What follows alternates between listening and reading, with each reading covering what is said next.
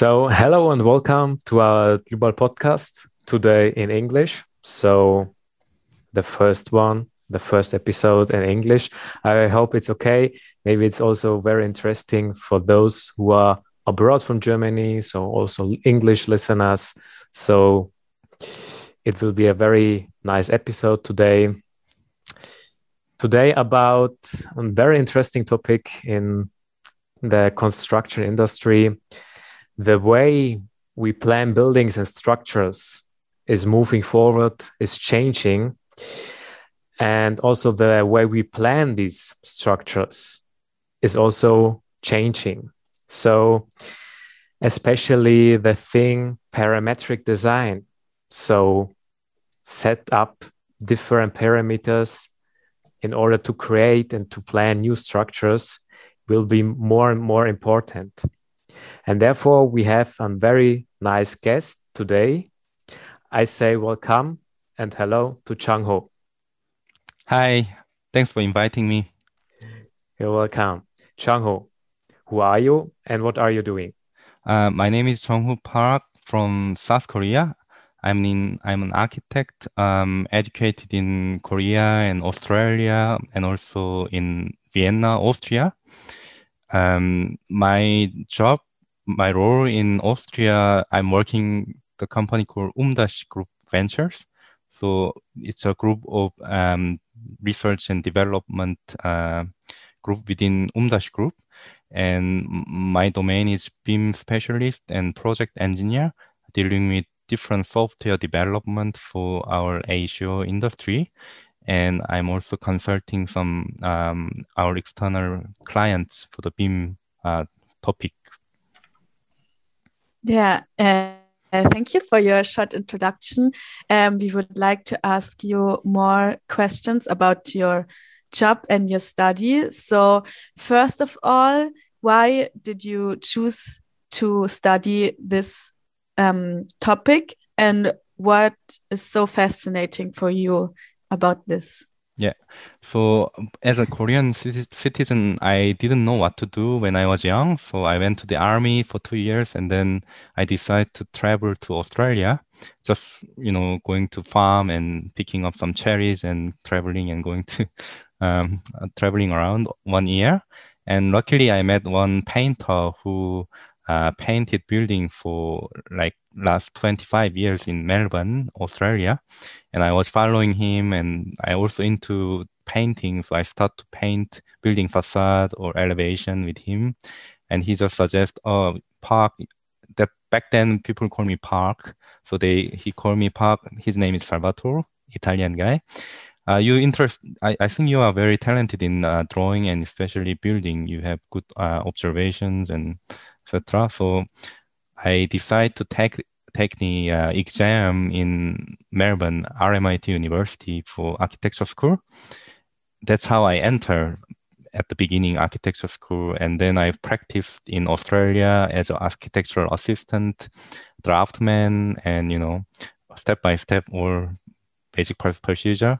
And I decide, okay, for me, um, if I'm doing it's great generic building to design but i was very fascinated by something extraordinary so i decided to travel to germany for one year to see from germany's center it's easy to travel along the different frontier. And um, i uh, figured it out okay maybe it's good time for me to study master degree in um, europe so I was searching for like um, well-known star architects who teach at university, and I found out my former professor Zaha Hadid. Um, she is teaching in university, the um, Applied Arts, uh, University of Applied Arts in Vienna for last 15 years. So I was like, okay, this sounds good. So I applied there, and that's I start to learn about uh, parametric design or generative design, computational design, all these different words. So that's how I started. Ah, and that's why you are still in Vienna now. That's right. So after graduate, um, somehow, yeah, I just staying in Vienna. It's a nice city. Ah. You you said Zaha Hadid. Yeah.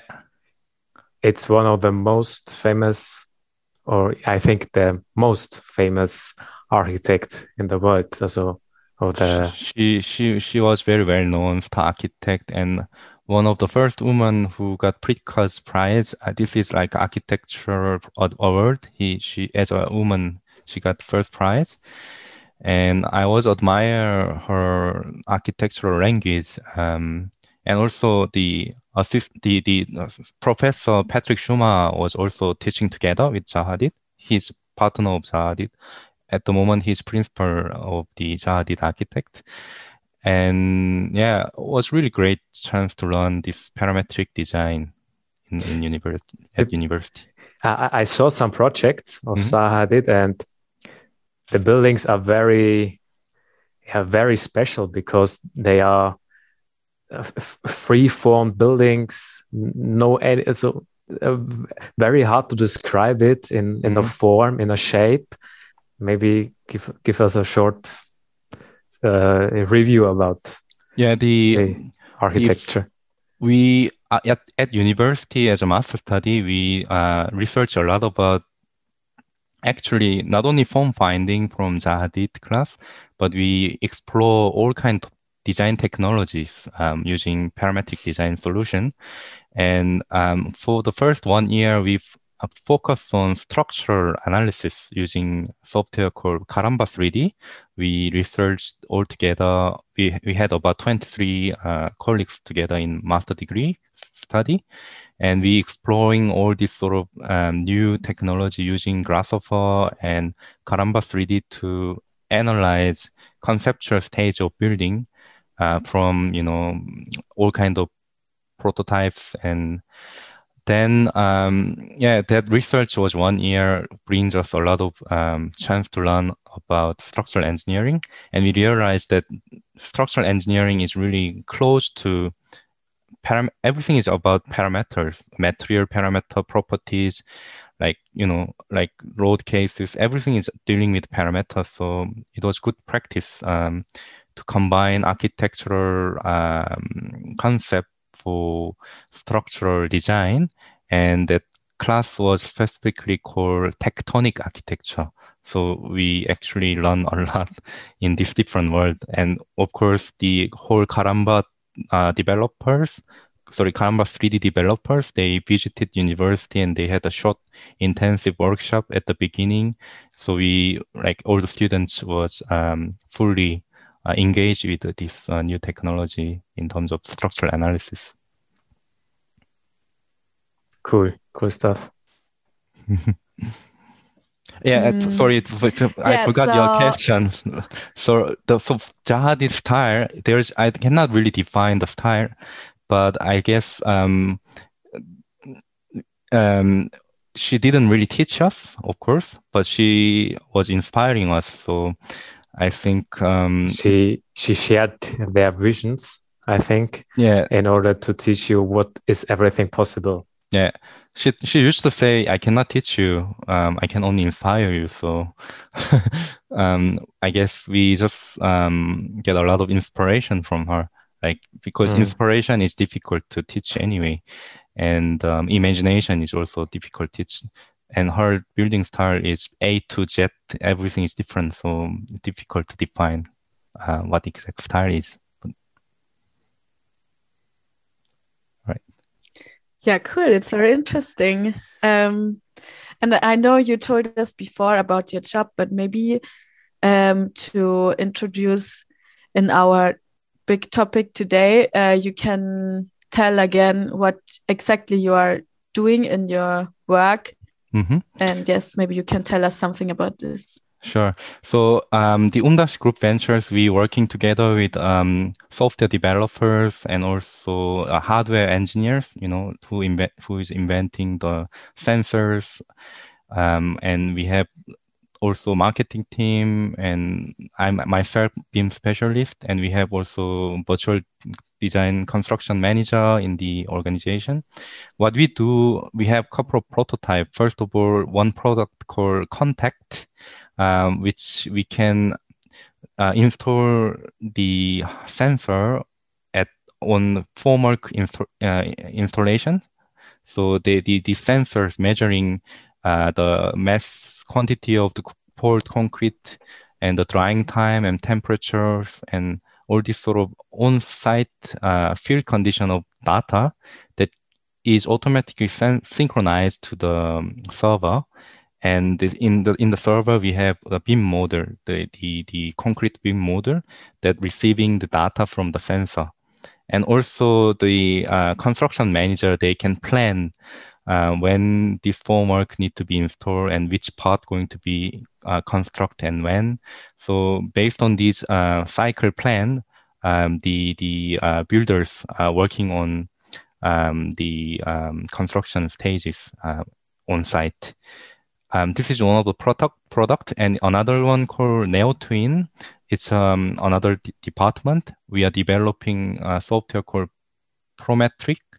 Prometric. It's a little difficult to pronounce it, but Prometric.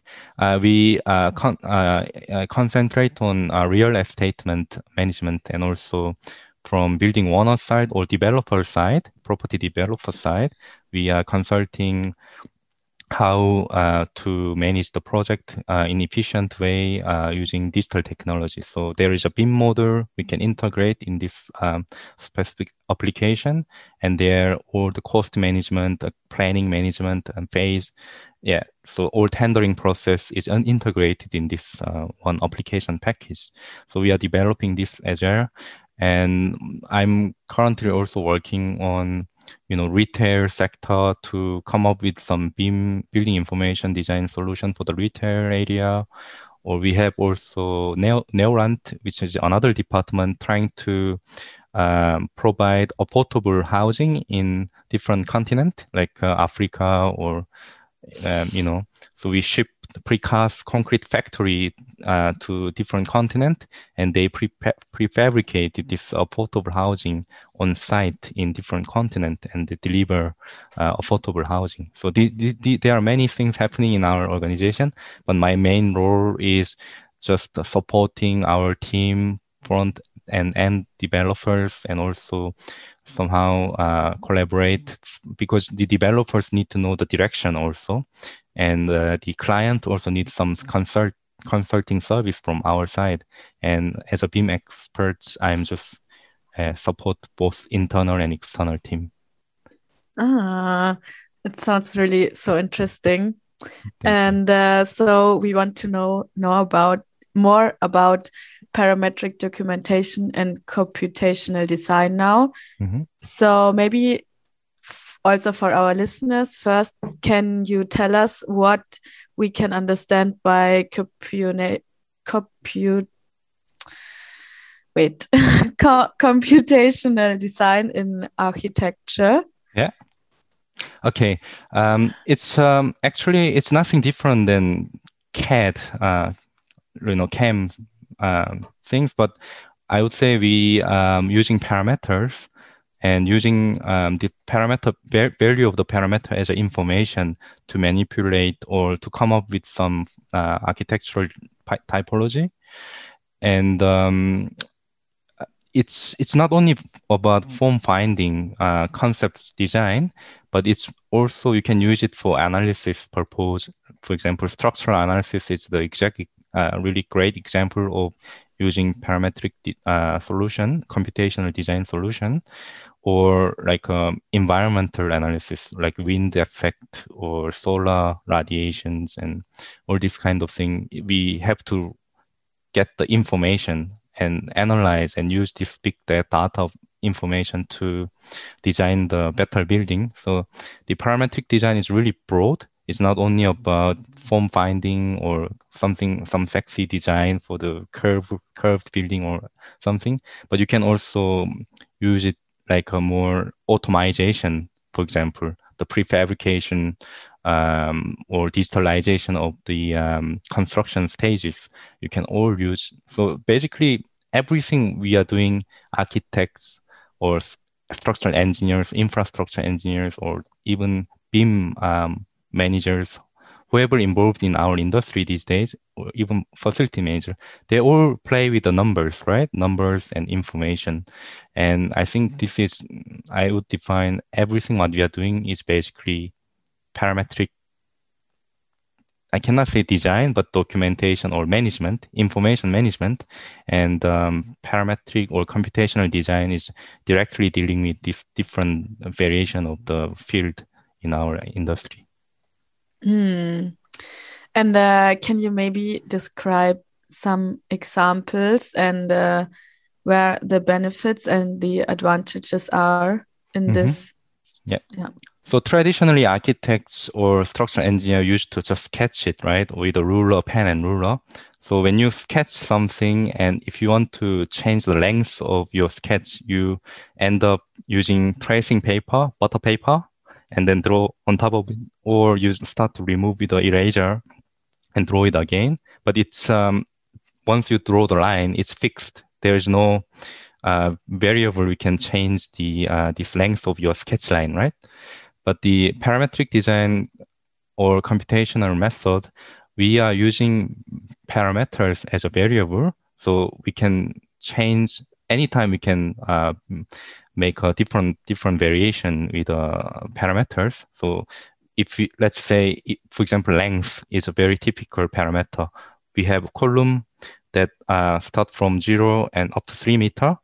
Uh, we have element, and we can put another number and grow four meter so that that allows us to you know work efficiently in a way.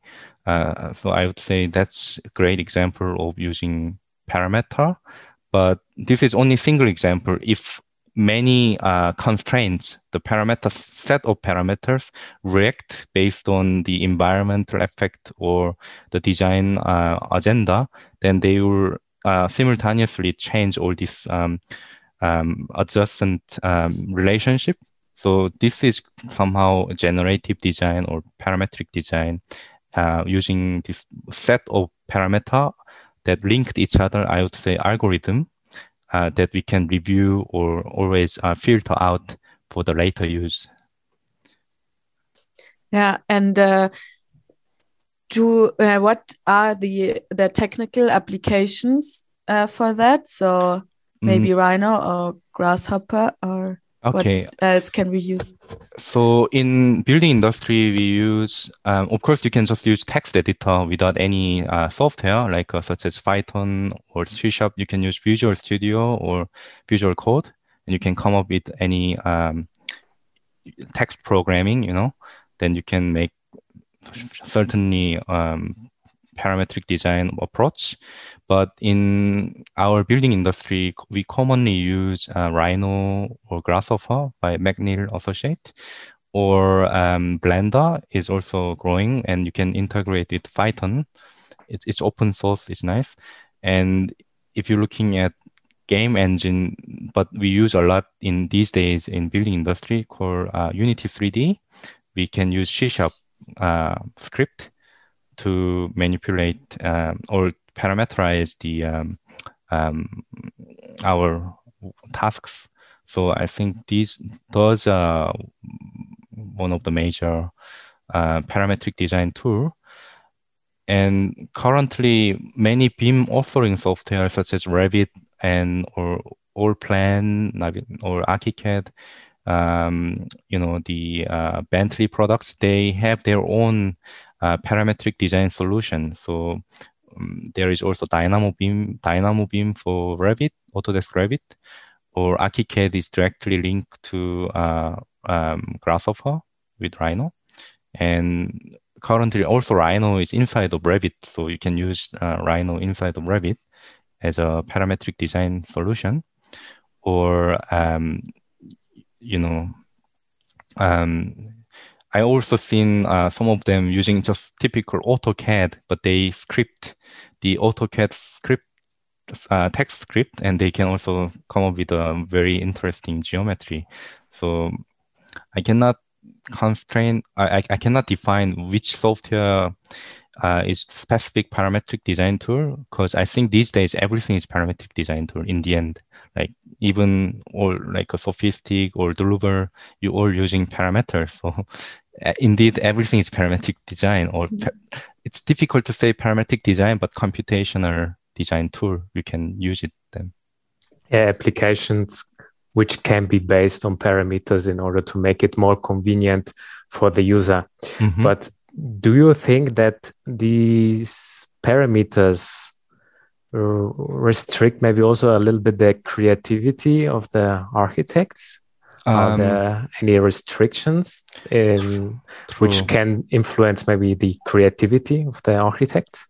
Um, yes, sure. Because it's uh, it's not easy uh, to um, provide all kind of parameters like you know like temperature, wind speed, or everything for archi- to do the schematic like schematic design is of course uh, maybe uh, um, difficult to do it, um, but you need a lot enough practice and understand this is like um, um, you need strong practice to use this sort of parametric design tool.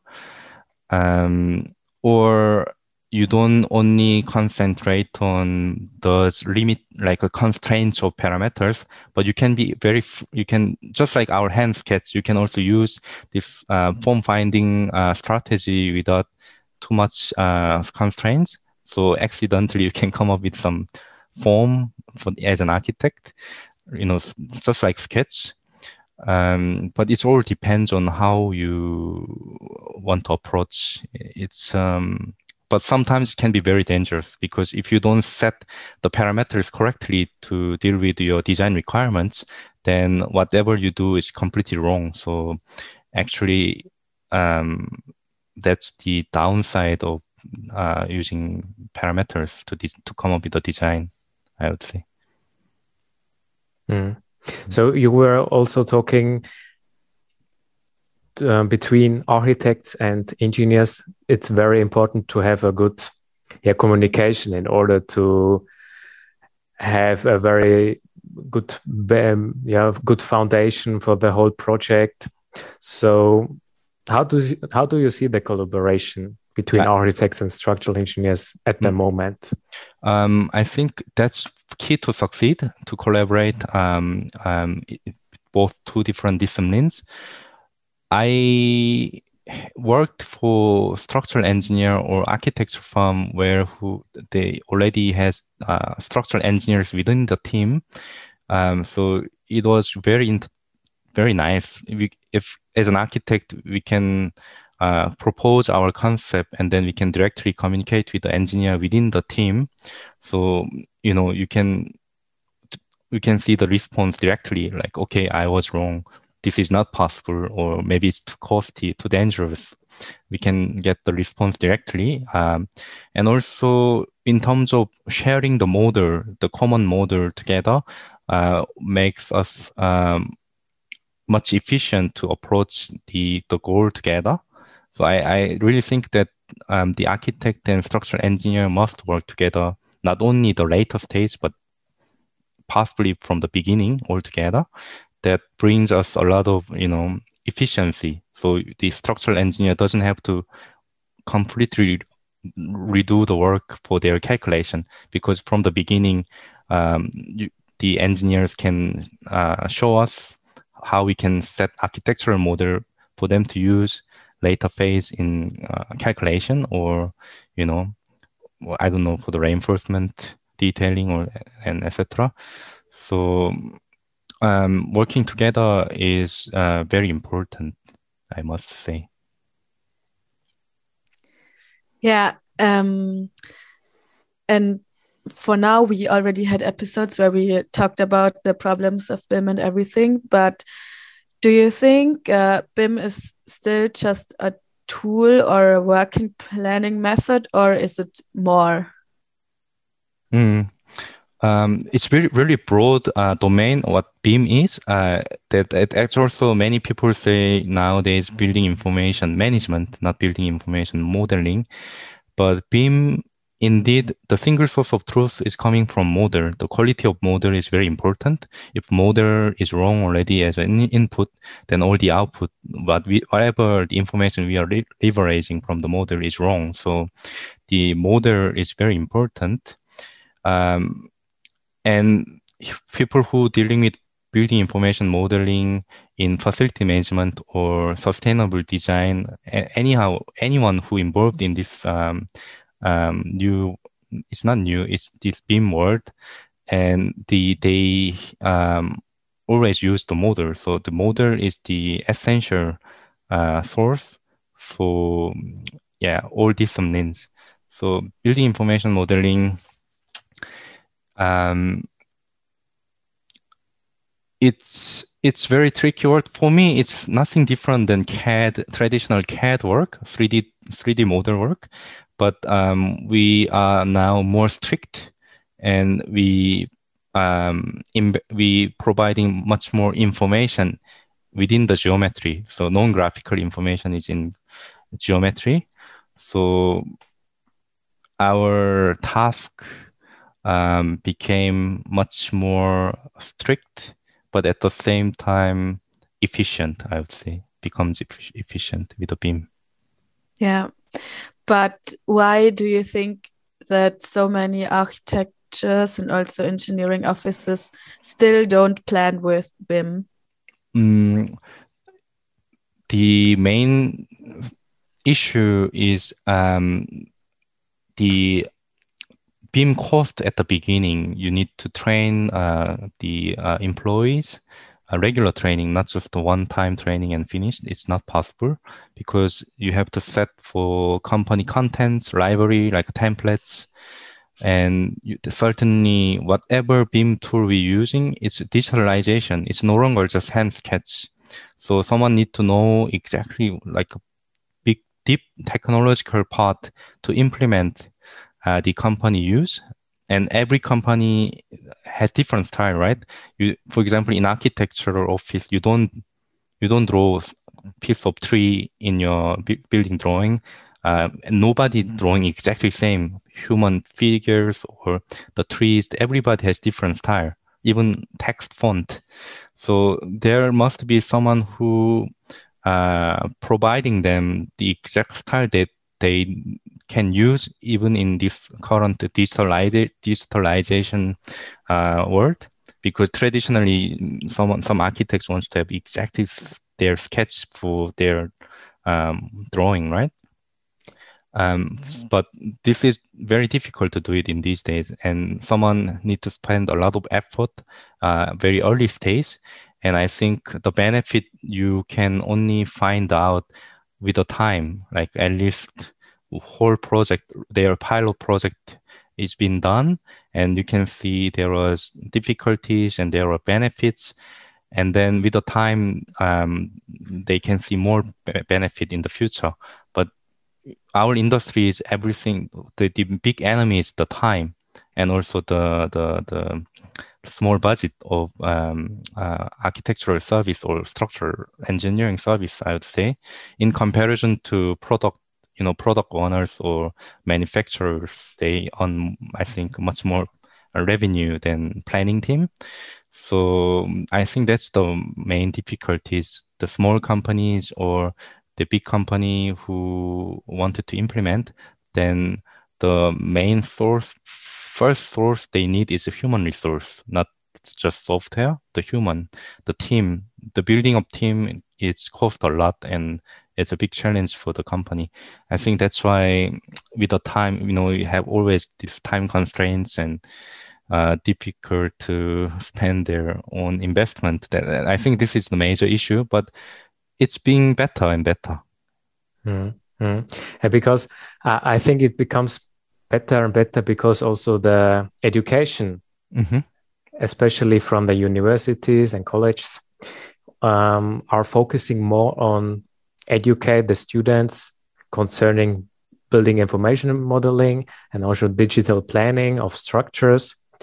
And when they have already some experiences and also the experience with the software and they mm. come to new engineering or architecture offices, yeah. they can teach the other ones uh, what they have learned and also try to do this maybe for the first time at the pilot pro project or something like that mm. in mm-hmm. order to gain new knowledge about planning with BIM.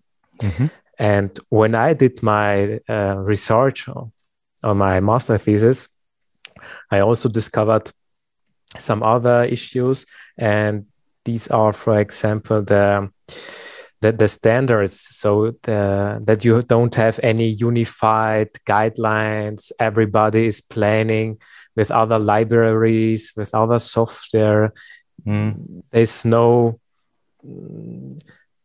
no no no basic so which everybody would connect to every to everything yeah Mm-hmm. and to unify everything this is also one of the biggest challenges in the whole BIM process when you are doing it the first time yeah And the standard standardization is also time consuming and you cannot just standardize only your company standard. You have to match to external parties or the governmental uh, stand, you know, national norms and national standards. So there are there need a lot of effort to set these assets for your company. That's that's that's why it is the challenge really indeed. But again, the most difficulty is building up the right team, and the human resource is the most difficulties in in reality because um, software you can buy if you have project right, and um, you can train people. But if you don't have right people to be trained, and then already it's wrong in at the first place. So the human resource, I would say, is most important. So so to say, it's mindset. The whole mindset of the company is more more important. Mhm. And I, in my opinion, also the whole construction industry suffers also a little bit from the lack of employees who Mhm. has experience with that. Yeah, and in general, uh, uh, the whole construction industry, Mm-hmm. there's a lack of, in my opinion, True. qualified and well experienced Mhm. um, employees and engineers and architects. That's right. So our podcast is a little bit about digitalization, the future of construction industry. So it would be very interesting. How do you see the future of the construction industry, planning buildings? What do you think? Actually, I also personally did many interview with other people, and I realized that future wouldn't be not much like more or less same, I guess, um, because the idea of this digitalization is being already um, uh, implemented in since 1960s, 70s, right? With uh, or like not in building industry, but in industrial sections like automobile industry or manufacturing industry, they all like digitalized it already uh, since 1970s. Um, and building industry, we start to realize our own problem, but it's different than just producing the product. Every building, every land, every every earth on you know uh, environment is different. So that's why it's difficult to somehow digitalize every single building or infrastructure project. But um, the my understand right now of um, um, this digitalization um, it's getting better. Really, I, I see a lot of effort from everybody involved in our industry. So I see the future going to be much much bright for sure than now. Already in present time, I see there are a lot of um, improvement in globally. You know, not only in Europe but in Asia, in America, North America, South America. Everybody is supporting this new uh, technology. So I think future will be much more efficient uh, in our industry, as close to hopefully uh, to the uh, manufacturing industry, but at the same time, um, nothing different. So we'll do similar job, there will be much developed standardization and the the regulation from the government the governmental level or international international organization level. So the I think in the future it's much easier for us to follow that uh, rules or protocol from the um, national level. I would say. Mhm. May- Maybe let's take also a look uh, take a look to the planning Mhm. companies. So, do you believe are there any changes in the culture of architecture and engineering offices? Because in Germany, for example, we have a lot of free and independent planners, Mhm. whereas in England or America, there are really huge and big mm. planning companies, general planner. Mm-hmm. Yeah, I, I think it's, um, as you said, from the education, young generation, new graduates, they are very familiar with all these digital tools, most of case. Um, now, most of architects or structural engineer students, they're using 3D model, not just hand sketch. So for sure, um, the um, it's much better like the in in in regardless of small office or big office i think uh, it's getting better and better. But you it the, the, the funny thing in architects i don't know in exactly in structural engineering office but architectural office the funny thing is that it's it doesn't guarantee the architect is very good if you use this digital tool. There are still in architectural planning office people traditionally working, but the end result could be even better. You know, it's very controversial. I don't know how to explain exactly, but um, not every like good architects are super efficient in working in um, digital world, but they still produce a lot of good job because they are more. There are a lot architecture. It's not only about technology. It's a lot to engage with culture and you know like artistic point of view and also the the architect uh, the way of thinking to trying to solve the um, you know the, the human scientific values in building. So uh, not everything you can digitalize it but nevertheless um, i think the um, yeah small office or big office these days um, they're all uh, trying to follow this new um, technologies. So I, I think there will be a big improvement. Um, yeah. Maybe in five years later, nobody gonna talk about this anymore because everybody is doing it. So. Mm-hmm. I, I see also their trend, and maybe this is also a good question for you that mm. a lot of engineering and architecture offices build up their own department or development department team for programming such computational or parametric planning tools, design tools. Mm-hmm. So, would you agree when I would say, okay, every engineer and every architect has to learn programming in the study or has to learn to do has to learn it absolutely i not only for engineer or architects, I think any domain, regardless of building industry, scientist or I don't know, accountant, anyone who working in the future, uh, all need to do the programming. I think because that way you, you can be more creative, you can be more efficient, and um, you not get bored. Of course, you can customize. So yeah, especially for architecture, architecture office or engineering office, um, I would say every 15 or 20 uh, employee, at least there, there need to be one uh, programmer who could uh, maximize or, or support them to be more, um, you know, creative or customizable, scalable, like production in their, in their plannings. Yeah. Mm-hmm.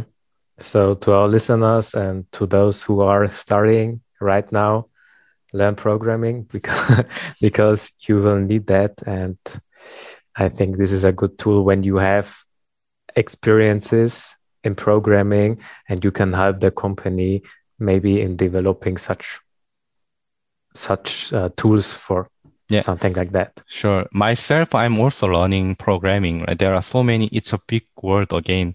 The developers, like a program, software developer or programmers, there are so many languages: JavaScript, Java, or you know, Python, C Sharp, C++, all the F Sharp. There are so many variation these days. Uh, but I guess everything is based on logic. So um, learning programming is never you never get bored. So you you can organize your thought um, in more uh, structured way. Let's say like so. It, eventually, it will help everybody to uh, be efficient when you start to learn programming. I think I'm not in good position to say this kind of thing because myself I'm not programmer. I'm architect, but certainly this um, computational thinking or programming uh, um, to learn in the future would be definitely um, uh, beneficial for everybody, mm. everybody in the world. Yeah, to, to get an understanding for that and also to a feeling. Yeah. And uh, what do you think about other main technologies and trends like 3D uh, printing or modular buildings? Mm -hmm. Um, the, the this I think it's very optimistic the, with with the development of the technology, especially for 3D printing. Um, I don't see much benefit in small scale, let's say. In my opinion, personally, I would say 3D printing technology could be more beneficial for big, large scale of military uh, infrastructure or some very customized, difficult to build, like um, delicate um, bridge design that you can print or weld it with a steel, you know um, or I don't know, some big span that difficult to approach uh, with a traditional formwork, you know, because formwork also it need a lot of planning to do the uh, formwork design. But with a 3D printing, if you um, uh, if you 3D print it, then um, you know the amount of effort to, to produce formwork equipment uh, is um, also reduced, and the material optimization, you know, you can we can save up a lot of materials um, doing that. I know it's not easy because you don't have support conditions. So you when you print in certain um, um, when it goes further, some point you have to think about this construction uh, stage. You know, the all different roads, so it may collapse. But I think a, a lot of researchers and developers these days they are aware of this uh, problem and they are uh, specifically investing on these difficulties. So I think 3D printing, digital fabrication is the future. You can be efficient. You can build your house in two days. It depends on material. Material and scale is big tema. If it's only timber construction, I think small scale is also very good with the digital fabrication because you already built everything from the um, off-site and you just need to assemble on-site for small scale project. Mm, but I see this uh, new technology definitely much beneficial for big project in the future. Spaceship or maybe our building will be float without any foundation, so you can you don't have to worry about earthquake. and yeah maybe to do that, um, to approach this um, kind of new new building prototype, you need new technology for sure. I think one action less to consider. yeah, yeah. Maybe also in um, one point to how fast are, is the construction industry in the whole digitalization process? Because um, mm-hmm. I, I think everybody knows. Okay, we are still slow, or are we still be, uh, behind our expe- uh, expectations? Um, very slow, of course. We are compared to if you think about aero aerospace uh, engineers, right? They we human if we flew to the moon or space already in 1960s. So in comparison to that or automobile industry they in 1970s especially in germany they digitalized all kind of manufacturing technology it's they did it within very short amount of time or you know the the the manufacturing technology and with the electronic car these days everything developed last five to ten years every you know the new technology already is came out as a product. So in comparison to that, our industry is super slow, super super slow. But I guess everybody is uh, recognized, especially governmental uh, officers or governors, uh, they who are in charge of construction domain, they recognize the problem of our industry. So they trying to push um, the regulation from the governmental level. So we have to follow uh, this digitalization definitely. I don't know how long it will take. The thing is, we cannot force people to do it. Um, just um, these days, um, but without digitalization, you lose the, your potential clients uh, as an architect or as a structural engineer or MEP engineer. So for us, um, yeah, digitalization is definitely we need to speed up. That's true. Yeah. Yeah. Yeah. So Daniel, do you have other questions? No, I think. Yeah. So then it was really very, very interesting. And uh, before we uh, have to end this, we Yeah. always ask our guests which building is your favorite one. So can you tell us about your favorite building? um, favorite building. It's um, i have different uh, scale of favorite buildings but i would say who i admire as an architect um, i like uh, glenn Murcutt. Glenn Murcutt um, he's an australian architect very cultural respect only practice in within australia he never practiced outside of australia but he taught many different university um, around the world and um, I really admire him because he inventing um, the details um, that needs for in within the cultural as- aspect in Australia. So I really admire him uh, as an architect. And Um, have also- you, Sorry, I have one more architect really uh, admire. It's called En- Enrique Miralles, Spanish architect. Um, unfortunately, he passed away in very early age uh, and kind of forgotten architect these days, but he's one of the genius, I would say. Um, um, not it- it's like I like the building um, which respect their environment and culture. So I like the term called critical regionalism architecture. Um, it's not traditional building, but it's it's it's not a traditional kind of approach. We use any kind of modern technology and postmodern like kind of prototypes, but it respect environment and culture specifically for architectural design. I really like that. yeah, cool. I wanted to ask before if you have ever met Glenn. Glenn? Glenn, Murcutt. Glenn Murcutt, yeah, I, I just uh, met him only once um, in Australia, Melbourne. I was involved in competition as a student, and I was finalist. And in the award, he was there, and he provide all the awards. And so I just handshake, but didn't talk much in, in Oh. person. Okay. I was Nice. first year student, but I just realized and I found him and I really liked. Of course, my professor, I had two different, three different pro- former professors.